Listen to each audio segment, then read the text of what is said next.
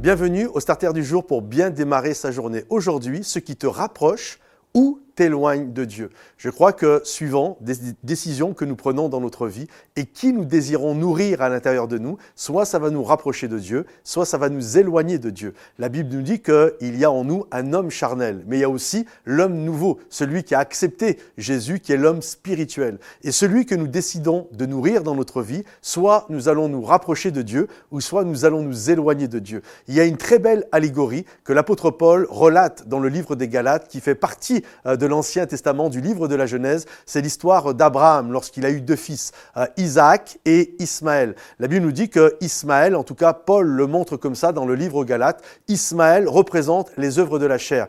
Effectivement, Ismaël n'était pas euh, le fils promis par Dieu, mais Ismaël a été quelque part un miracle que euh, Abraham lui-même a fait en couchant avec une femme beaucoup plus jeune. Ça veut dire que finalement, on n'avait pas besoin de Dieu pour ce miracle-là. C'est comme normal que euh, Abraham puisse avoir Ismaël. Et puis, en grandissant, euh, Ismaël va devenir de plus en plus euh, important et Dieu va quand même bénir. Et l'épouse d'Abraham va avoir un enfant qui va s'appeler Isaac. Et à un moment donné, Sarah va voir que hmm, ça va poser problème. Elle comprend que Ismaël, qui est l'aîné, va être problématique pour Isaac. Alors elle va dire à Abraham, chasse Ismaël et, l'esclave chasse Ismaël et sa maman Agar. Et Abraham, au début, voulait pas, mais c'est ce qu'il va finir par faire. Et Sarah a eu cette intelligence de comprendre que les deux ne peuvent pas grandir dans la même maison parce que l'un prendra toujours, il était là avant l'autre, il prendra toujours le dessus sur l'autre.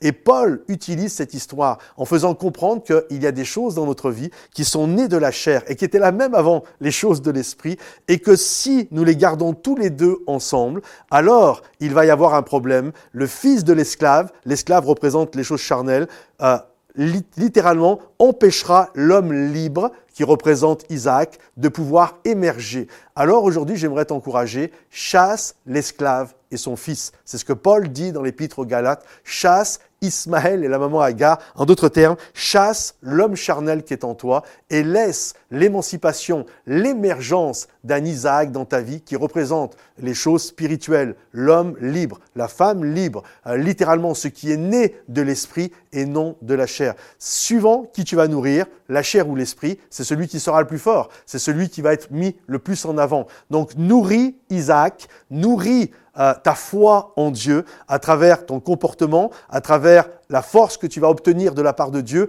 en priant, en te tenant devant Dieu, en louant, adorant Dieu, en méditant la parole de Dieu, à travers les gens avec qui euh, tu, marches dans la vie. Et plus tu vas nourrir Isaac en toi, l'homme libre, et plus l'homme libre va dominer sur l'homme esclave. Alors fais ce choix dans ta vie. Si ce message t'a béni, pense à le liker, le partager et le commenter.